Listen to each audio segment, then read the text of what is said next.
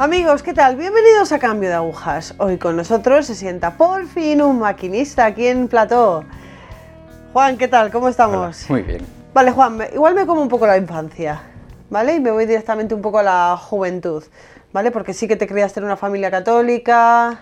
Bueno, católica, digamos que por, por costumbre. Tradicional. Sí, o sea, no, no íbamos a misa, no, no he tenido formación religiosa, no, simplemente pues Vale, estoy bautizado y hice la primera comunión. Punto. Vale. Tiramos un poco más adelante. Vale, Juan, por ejemplo, a los 14 años, ¿dónde se sitúa? Pues a los 14 años pues me sitúo entre Madrid y un pueblo del Valle de Gredos, de- del Valle del Tita en Ávila, en el que mi vida pues transcurría las semanas en, en Madrid, entre diario en el colegio en Madrid o en el instituto en Madrid y luego los fines de semana allí en, en Casa Vieja, en Ávila. ¿Por qué? Pues porque mis padres eran de allí, tenían su huerta, tenían sus fincas y, y entonces mi padre siempre quería ir a- allí a, pues, a cultivarlo y, a- y allí estaba la familia y todo estaba allí. ¿A ti eso te llenaba, te hacía...? No, a mí eso desde pequeño era muy divertido, de mayor empieza a generar problemas porque, pues porque mis amigos de entre 10 semanas están en Madrid y cuando realmente compartes algo con ellos es los fines de semana y esos momentos yo nunca estaba. Entonces tenía una vida en Madrid y luego otra vida en, en el pueblo con la gente del pueblo que también en el fondo me consideraban un forastero, una persona que tampoco era de allí, entonces era un poco así. Ya, un poco extraño. Vale, tú eres de los míos, hiciste pup. ¿Cómo fue esa etapa? ¿Cómo fue esos 14 y 17 años? Pues, pues la verdad es que bueno, yo no estaba satisfecho con ninguna de las dos situaciones, no me sentía integrado en ningún sitio. Entonces, pues lo que tuve la suerte fue que pues me gustaba el deporte. Entonces, entre unos amigos y, y yo montamos un equipo de baloncesto y ya teníamos una excusa para quedarnos en Madrid todos los fines de semana. Algunos se quedaban mis padres y otros directamente mis padres se iban y nos dejaban allí tranquilamente solos. Genial. ¿Y cómo pasabas los fines de semana? Pues los fines de semana los pasaba jugando al baloncesto.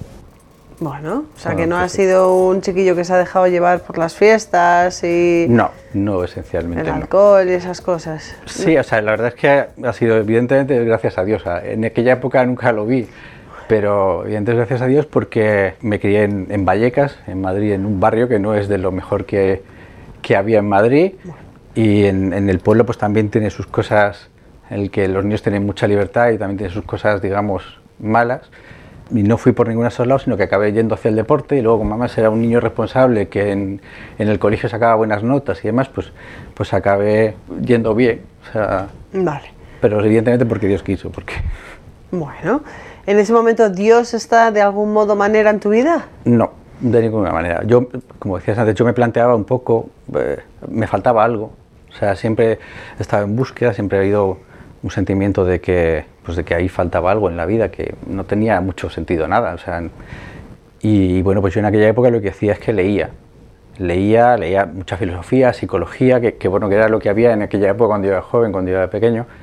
Luego ya más mayor, pues llegó la autoayuda o la nueva era, y entonces ya empiezas a encontrar otro tipo de libros, pero cuando en aquella época era más bien filosofía o, o psicología lo que teníamos. De hecho, además, como en, en BUP también había la asignatura de filosofía, Sí, sí. pues pues era un poco aquello. Entonces, bueno, pues yo busqué por ese lado, por, la parte un poco más filosófica, un poco más así, y luego al poco tiempo ya pues llegó la- los temas de autoayuda, y ya cuando he sido más mayor pues llegó toda la parte de New Age, Reiki, Seiki, bueno, un montón de técnicas que hay por ahí, y por ahí es donde encontré, digamos, o en un primer momento al menos, encontré algo que parecía que llenaba eso que a mí me faltaba. Ese vacío, pues de alguna manera lo encontré, cómo se llenarlo, lo encontré ahí. Vale. A ver, terminas la etapa del BUP, haces COU. Ujú. Y Hice luego- y, y luego lo que hice fue un ciclo formativo. Vale. O sea, mis padres querían que fuera a la universidad y demás, además soy el mayor, querían que su hijo fuera a la universidad, pero a mí me gustaba la informática y desde muy pequeño sabía que quería trabajar en informática y, y bueno, pues la universidad estuve mirando y, y realmente no, No no, no me llamaba nada, porque lo que se aprendía en la universidad no me parecía que fuera informática de verdad, mucha teoría, mucha matemática, mucho qué, pero informática no, no la acabé. Entonces encontré un ciclo formativo de dos años y ahí fue donde, por donde tiré. Estuve allí dos años y tras eso pues ya hice prácticas en empresa, que era la última fase del, del ciclo formativo y luego me quedé en esa propia empresa. Ah, bueno. Que luego acabé en la universidad también, porque en la empresa eh, digamos que me obligaron a matricularme en la universidad. ¿Y todo esto te llevó una lucha interior o bueno, tú te dejabas llevar allí? ¿Lo de la universidad te refieres? Sí. Bueno, era decir, bueno, pues mira, si saco la carrera, siempre los títulos en España están bien vistos, Sí. ¿no? Pues, pues mira, mejor. Luego no la terminé. Vaya. Vale, vamos a mm, rescatar un poco lo que has dicho de la nueva era, del Reiki y demás. ¿Cómo te metes? Pues, a ver, yo tenía una vida que se supone que tenía que estar bien, porque yo trabajaba y además trabajo bien, ando bien. Eh, Ya estaba independizado también, me independicé razonablemente joven, tenía pareja, pero eso, pero había, estaba, había, había algo que fallaba, o sea, había un vacío, ¿no? Entonces, pues eso, buscando, pues apareció el Reiki. O sea, realmente la New Age yo creo que es muy fácil de encontrar. Sí, sí, sí. Hay cada día más, en aquella época ya empezaba a haber cosas, entonces pues eh, el temas de sanación y demás pues me interesaban y encontré Reiki. Leí mucho de Reiki y al final pues ya acabé haciendo un curso de Reiki. Ya me inicié en el primero nivel 1, luego 2, ma- maestría. ¿Y eso qué te hacía? O sea, ¿tú Pues- ¿te llenaba realmente? O sea, tú sentías, ah, pues mira, me voy llenando. ah. Uno de los, desde mi punto de vista, uno de los grandes peligros de la New Age es que sí que llena. De un principio llena. O dicho de otra manera, cuando la gente busca este tipo de terapias, está en un nivel muy abajo, está muy bajitos, o sea, están muy vacíos. Necesitan, están, la gran mayoría de gente, quizás no tanto en mi situación aquella, pero, pero también, pero, pero la gran mayoría de gente está, está muy vacía, muy vacía, muy vacía. Entonces, con un poquito que te den, ya has tenido un incremento de felicidad enorme Ya. porque es parte de un nivel muy bajito. El problema es que eso se consume muy rápido y como no sigue llenando, pues tienes que hacer otra cosa más. Yo creo que el negocio de New Age es ese, es que al final haces una cosa, te da un incremento de felicidad, al poco tiempo vuelves a encontrarte vacío, aunque no vuelves a estar en un estado yo creo que de confusión, porque has partido de, ostras, he mejorado, ¿Y ahora qué pasa? Entonces siempre hay un siguiente nivel de curso y un siguiente nivel o otra terapia o no sé qué, y todas te van dando una capa que durante un tiempo te, te va llenando. Ya.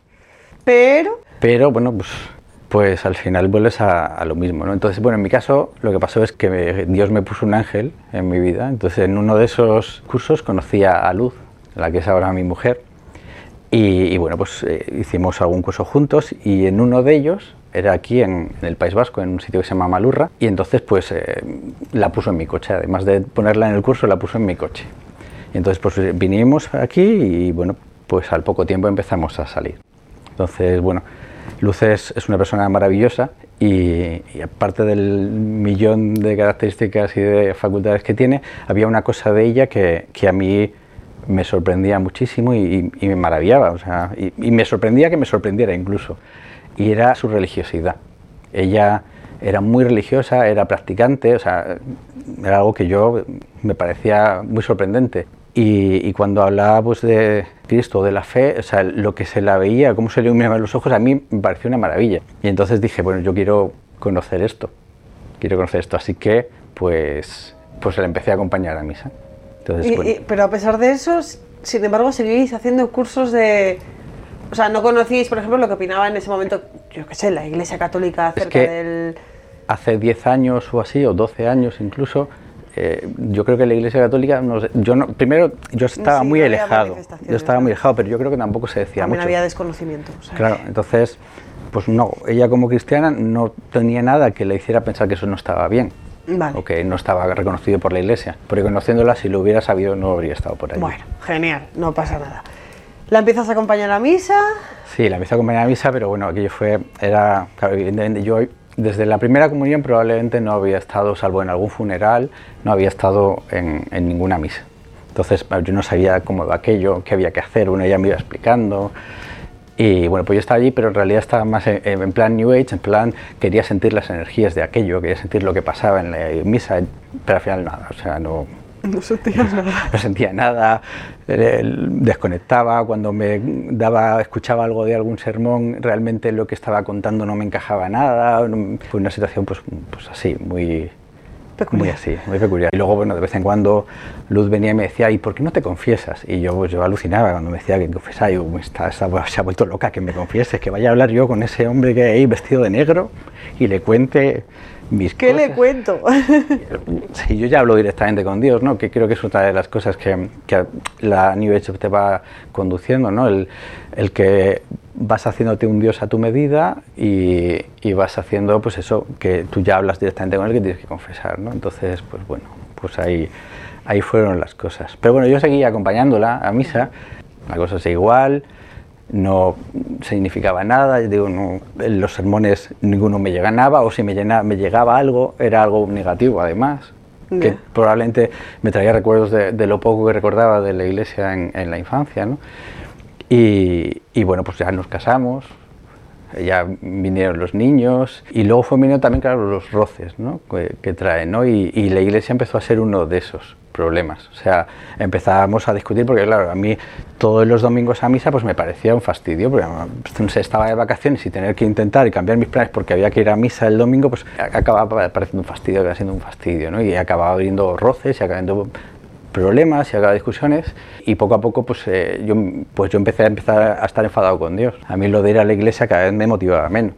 Ya. Seguía yendo, pero porque pues, Luz quería dar una educación en la fe a, a los niños y bueno, yo estaba de acuerdo con ello y entonces por coherencia un poco pues seguía yendo a, a la misa. O sea, ¿Cómo va a tener algo de fe los niños si ven a su padre quedarse en la cama? ¿no? Ya. Entonces, bueno, por, por coherencia seguía yendo. Pero bueno, yo estaba en la misa ya pues, con la lista de la compra y mis cosas del trabajo y otra cosa sin hacer en ningún caso a lo que allí pasaba. ¿Cuántos chiquillos tenéis? Tenemos dos. dos. Vale. ¿De qué edades? Pues ahora tienen casi 11 y casi 9. Vale. ¿Dónde crees que se produce un clic? El clic. Pues, pues pasó hace poco menos de dos años. Y, y bueno, pues un día, al final de un verano, eh, apareció mi mujer y me dijo que quería, que había oído hablar de Meyugore y que quería ir a Meyugore. Y quería que fuéramos todos a Meyugore.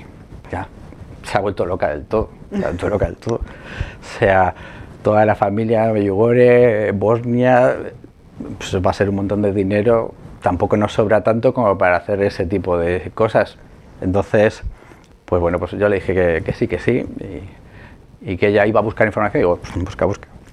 Y, y bueno, pues empezó, me pasó las ofertas de los viajes. Dije, uff, no hace falta que la conteste, ella ve el precio ella, no hace falta que yo que le diga nada. Y en estas, pues de repente, un par de días después de que, de que empieza a pensar lo de Meyugore, nos apareció un ingreso en la cuenta bancaria, pues de una cantidad que era pues lo que nos costaba el viaje, más yo creo que los gastos justos de, de estar allí, ¿no? Y entonces, pues bueno, pues, pues mis excusas para decirla que no, pues se acabaron. Entonces, bueno, pues yo seguía sin querer ir, así yo dije, bueno, pues mira, yo me quedo mi parte del dinero, tú te vas y yo me quedo mi parte y ya me la gastaré en lo que yo quiera. y, y, bueno, pues ella siguió insistiendo y bueno, al final eh, llegamos a un acuerdo en el que yo pues iba, me iba de niñero y a visitar Dubrovnik y íbamos a Miyugori. Os montáis en el avión, tú encima ya. En Sí, plan, bueno, "Ah".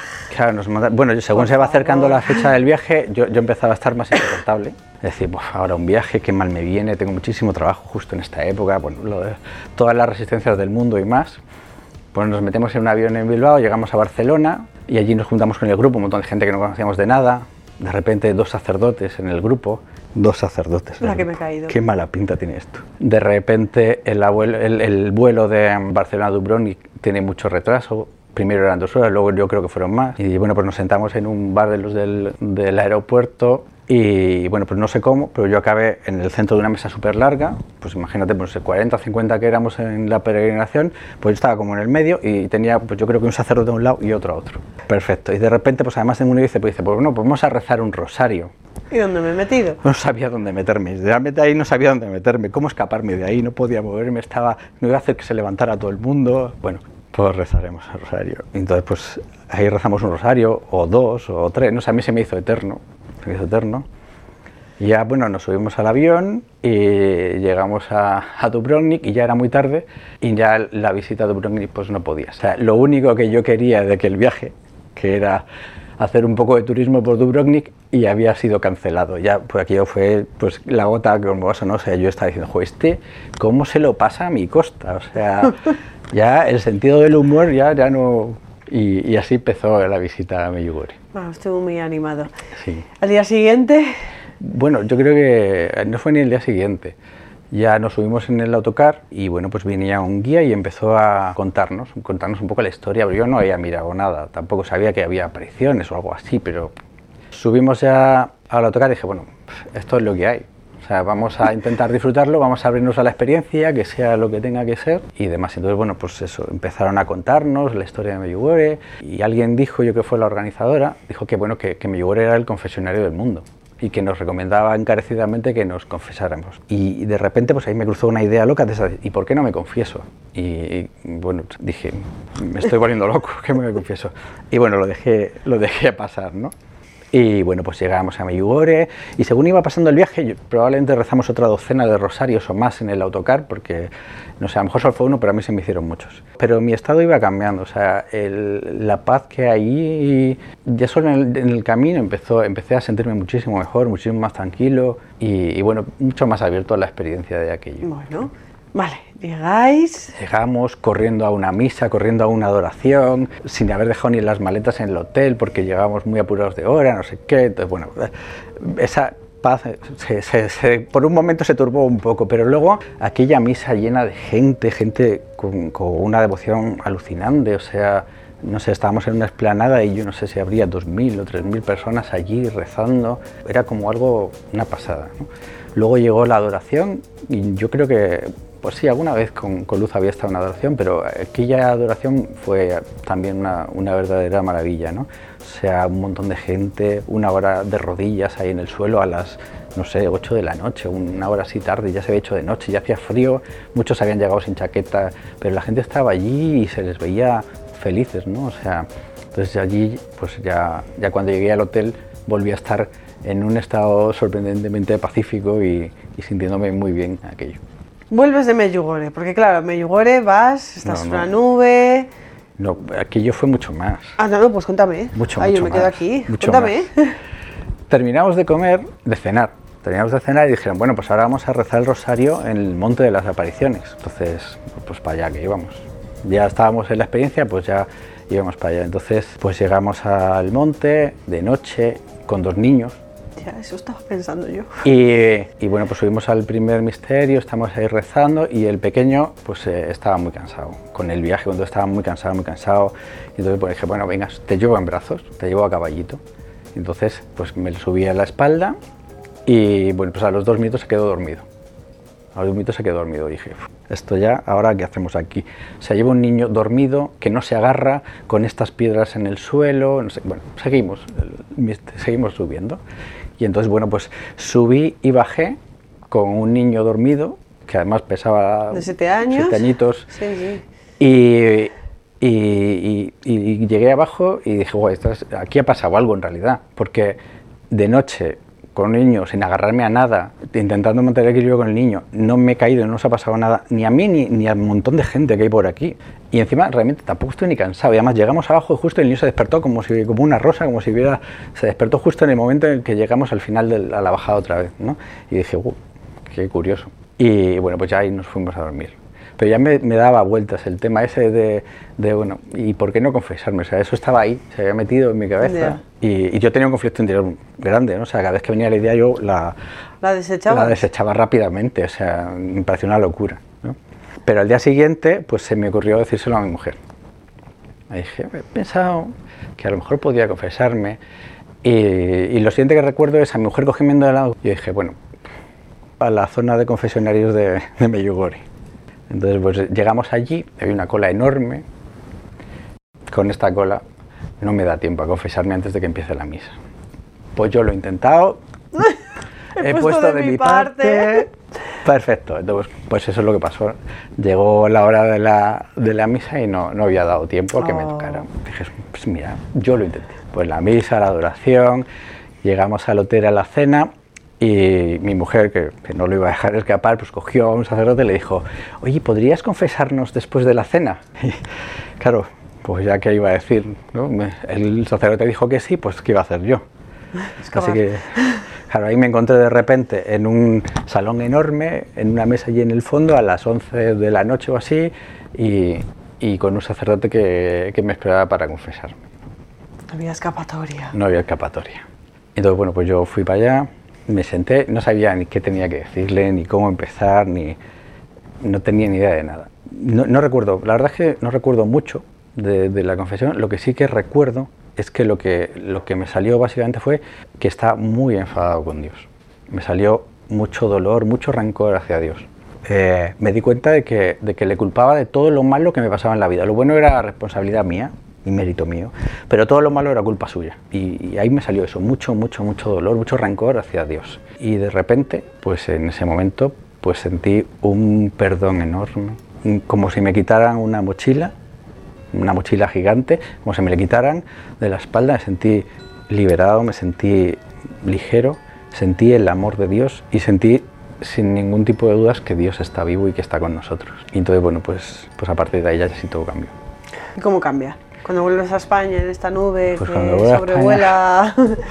pues tengo una imagen para mí muy cómica y es volvemos, llegamos a casa y, me acuerdo de mí mismo escondido en la habitación y mirando en el teléfono cuál era la primera misa del día siguiente. O sea, buscando una misa a las 7 de la mañana, a las 7 y media de la mañana al día siguiente. Y pues ahí encontré una misa y allí que fui. De hecho, también fue muy gracioso porque yo estuve en la misa y después de la misa, como iba con tiempo realmente, pues estaba allí, no sé si rezando o al menos estaba allí con, con Jesús y de repente vino un señor y me dijo, oye, que cerramos la iglesia. Ahí dije, ah, que se cierra la iglesia. No sabía ni que las iglesias se cerraban. Entonces me fui, me fui para, me fui ya y eso. y bueno, pues al día siguiente otra vez y así, más. Y la verdad es que yo tenía una especie de conflicto, o sea, no, llegaba a ser conflicto porque mi corazón sabía lo que quería y, y, no había nada que le pudiera decir que no, pero mi mente estaba alucinando, o sea, decía, pero a ver, si es que has estado 30 años renegando de esto, o sea, si no, no hay nada de esto que en realidad tú hayas pensado que esto tiene algo de verdad y ahora de repente eh, sí todo, o sea, la mente y, el corazón tenían un conflicto ahí que era divertido. ¿Lo de escondidas? Pues lo de escondidas, pues no sé muy bien, porque mi mujer hubiera estado encantado de, de, saber que quería ir a misa, ¿no? Pero no sé, no sé, supongo que, que ese conflicto que yo tenía, el que, entonces, hombre, yo le dije a mi mujer que había ido a misa, ¿no? Pero, pero bueno, sí que recuerdo ese sentimiento al menos de, de hacer, voy a hacerlo sin que nadie se entere, ¿no? Vale. ¿Y cómo continúa? Pues continúa que seguí yendo a misa, de repente descubrí que estaba la adoración perpetua eh, a 100 metros en la, en la iglesia de enfrente, porque son dos iglesias que están muy cerca, estaba la adoración perpetua en Bilbao, y dije, ah, que puedo estar con el Santísimo ahí cuando quiera.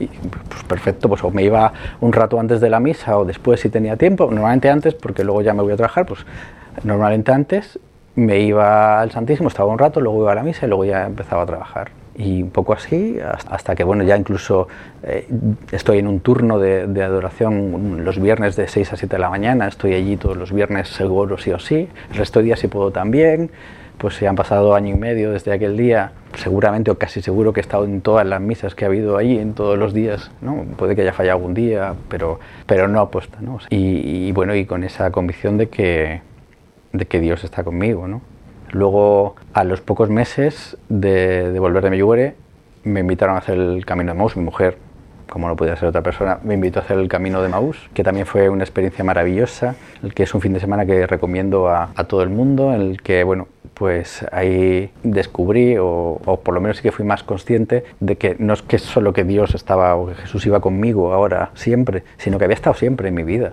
y me fui dando cuenta de esos flashes en los que realmente, si él, gracias a que él estaba ahí, pues eh, yo me dediqué al deporte y no a, las drogas o al tabaco o al no sé qué, y, eso, y luego pues eso, el sentimiento de eso, de que siempre ha estado, de que está conmigo ahora y de que siempre va a estar conmigo.